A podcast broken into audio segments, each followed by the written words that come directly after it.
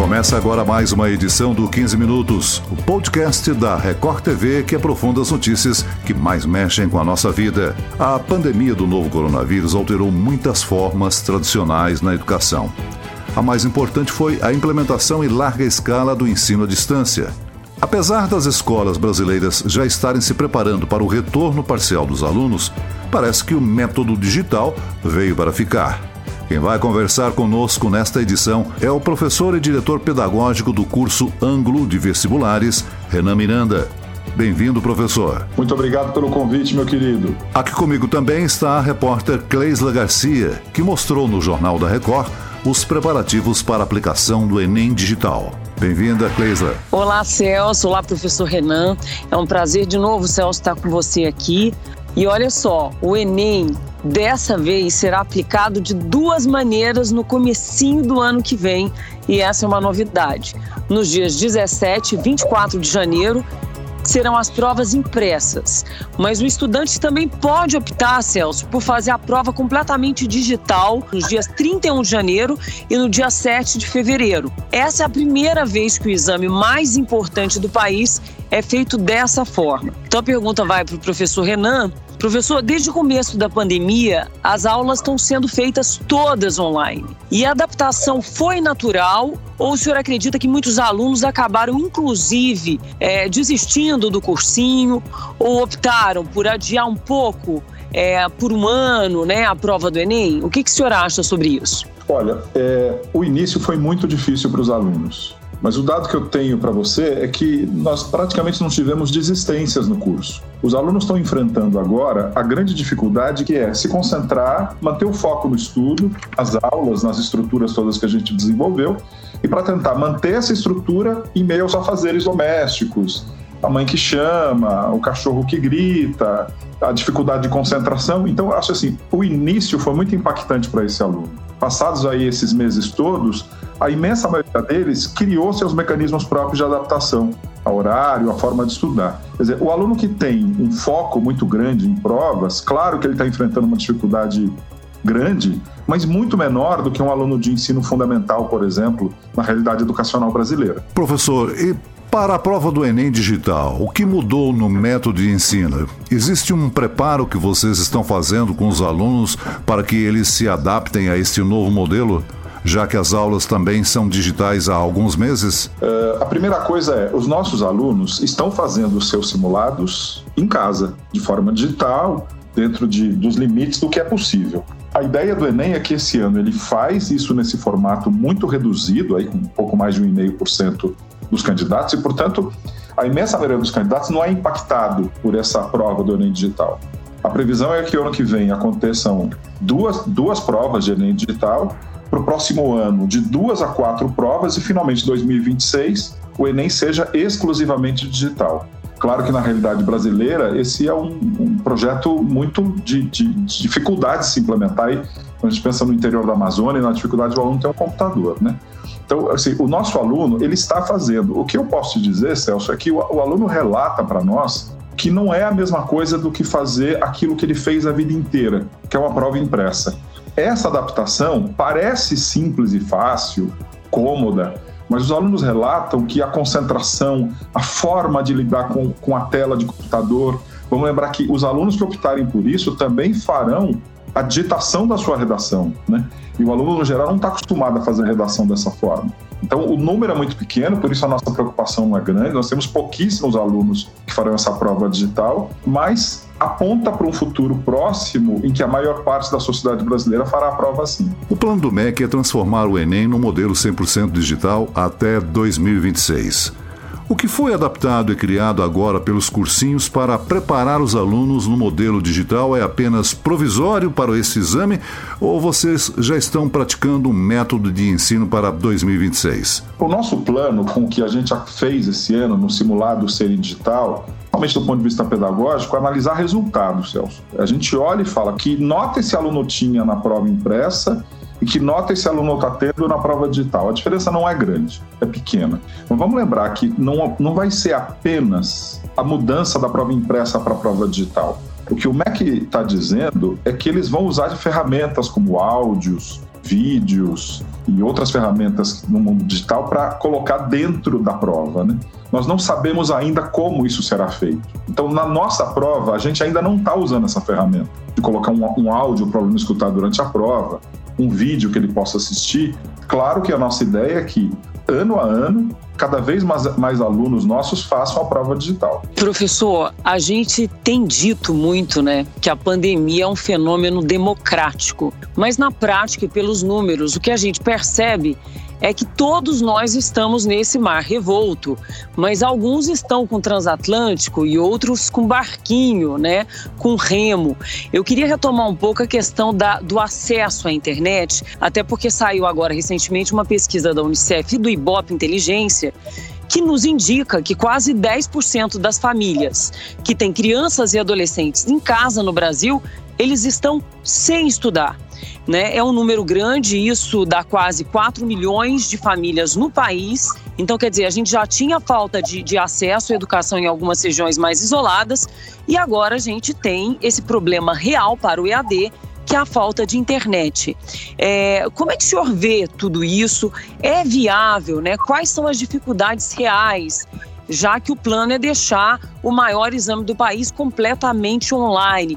O senhor acha que isso torna o ensino mais inclusivo ou que, de fato, nós vamos excluir estes alunos? Olha, essa é a pergunta, acho que mais importante da questão da educação no Brasil. Né? A nossa educação, independente da pandemia, ela não oferece igualdade de possibilidades a todos os brasileiros. Os números do Enem são muito indicativos disso do quanto as escolas particulares têm resultados muito superiores à boa parte da rede pública brasileira. Com a pandemia, isso se agravou, sim, isso se agravou. A gente imaginar que alunos de rede pública no Brasil estão conseguindo ter acesso à educação à distância da mesma forma que a rede privada é uma fantasia. Isso não está acontecendo na prática. E aí eu acho que assim esse ano a gente, todos nós temos uma obrigação muito importante que é a forma que a gente vai analisar os resultados desse Enem. Porque é preciso se perceber se a distância aumentou. Se o aluno da rede pública, por não ter tido condições de estudar à distância, se ele teve um resultado melhor. Agora, uma coisa é o ensino à distância, a outra é o Enem digital. Quer dizer, o aluno tendo acesso a uma educação de qualidade, mesmo que ele não tenha acesso à internet na sua localidade, ele pode fazer a prova do Enem digital.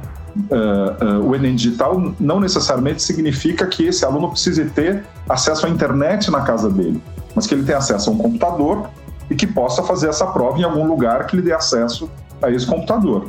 Agora, a questão do ensino à distância na realidade socioeconômica brasileira se mostrou extremamente delicada em função desse número que você apresentou do acesso à internet. É isso mesmo, professor. Agora, saindo um pouco dessa abordagem né, mais profunda e até um pouco triste que é a nossa realidade, é, essa semana, durante a produção da, dessa matéria, a gente acabou tendo acesso a algumas coisas até engraçadas, porque antes bastava um professor ser um bom professor, mas agora ele está quase tendo que ser um, um comunicador, né?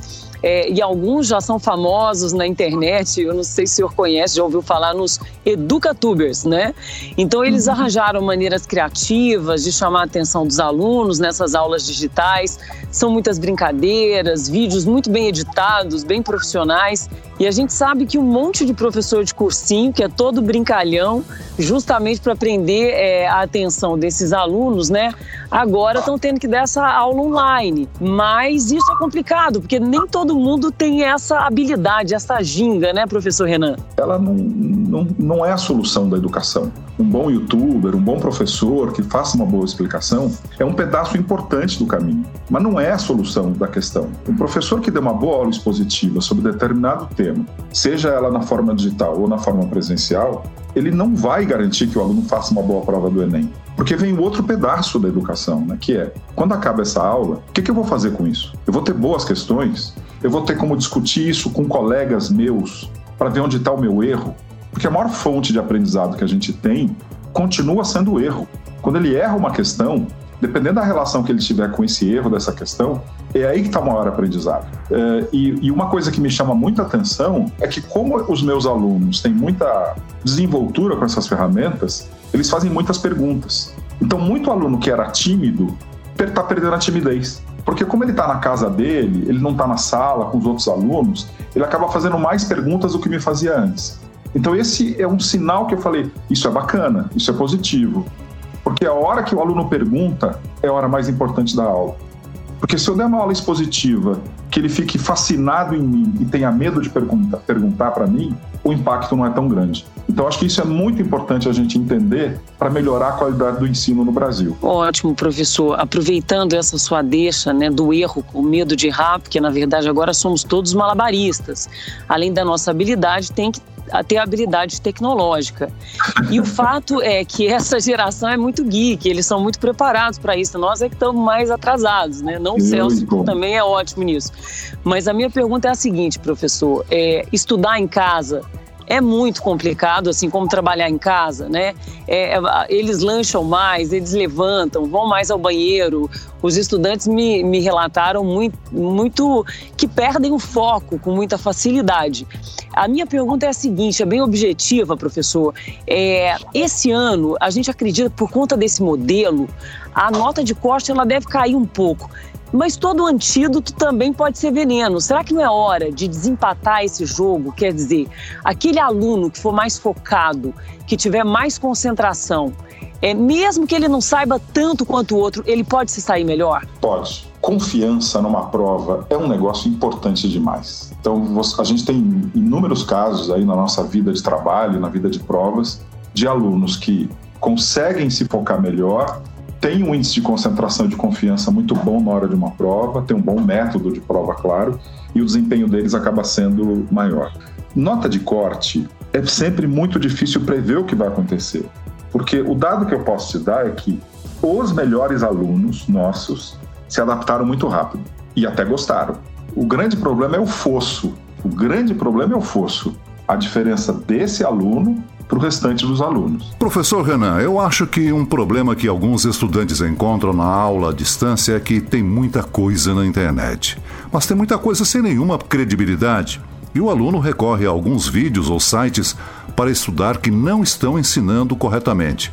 Qual a orientação que o senhor dá para que eles tenham um, cuidado com a plataforma que usam? Aprender a aprender é uma das coisas mais importantes da nossa vida, né? A gente sofre muito com isso sempre. Né?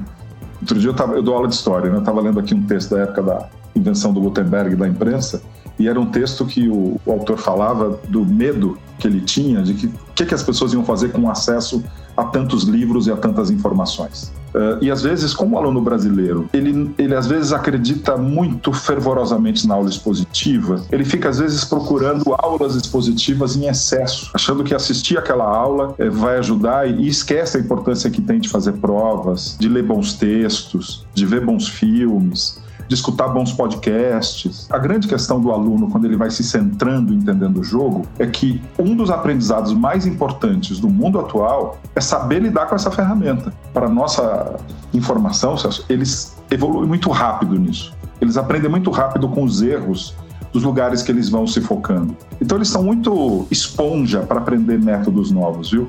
A gente pode ter bastante esperança com eles em relação a isso. É, ótima abordagem, professor. E me fez lembrar do seguinte: é, até bem pouco tempo a gente dizia que ter poder era ter um volume imenso de informação. E hoje, a, a, nova versão desse momento é de que quem conseguir selecionar melhor informação vai se sair melhor em qualquer área da vida, inclusive na gestão emocional. Mas a pergunta que não quer calar, professor, que eu deixei para o finalzinho. Bom, a pessoa vai fazer uma prova digital pode estar em qualquer lugar. A tecnologia é nova, mas a cola é antiga, professor, já faz tempo, viu? Então eu quero saber se tem jeito de colar nessa prova, como é que vai ser a segurança? Olha, sempre tem. Ser humano é uma criatividade múltipla, as direções são infinitas. Como alguém vai conseguir colar nessa prova, né? Mas, ah, eu boto muita fé na criatividade humana, viu? Obrigada, professor. Cleisa, você tem algo a acrescentar? Não, eu acho que é isso mesmo. O professor Renan brilhou aí, né, mostrando pra gente que não basta ser educatuber, tem que ter conteúdo e, e, um novo formato, mas que o mais importante continua mesmo sendo o foco e a concentração. É isso. Obrigada, professor Renan. Obrigado a vocês, gente. Um grande abraço. Vai dar tudo certo. O professor Renan é diretor pedagógico do curso Ângulo de Vestibulares. E assim chegamos ao fim desta edição do 15 Minutos. Esse podcast contou com a produção de Homero Augusto e dos estagiários Andresa Tornelli e David Bezerra. E eu, Celso Freitas, te aguardo no próximo episódio. Até lá!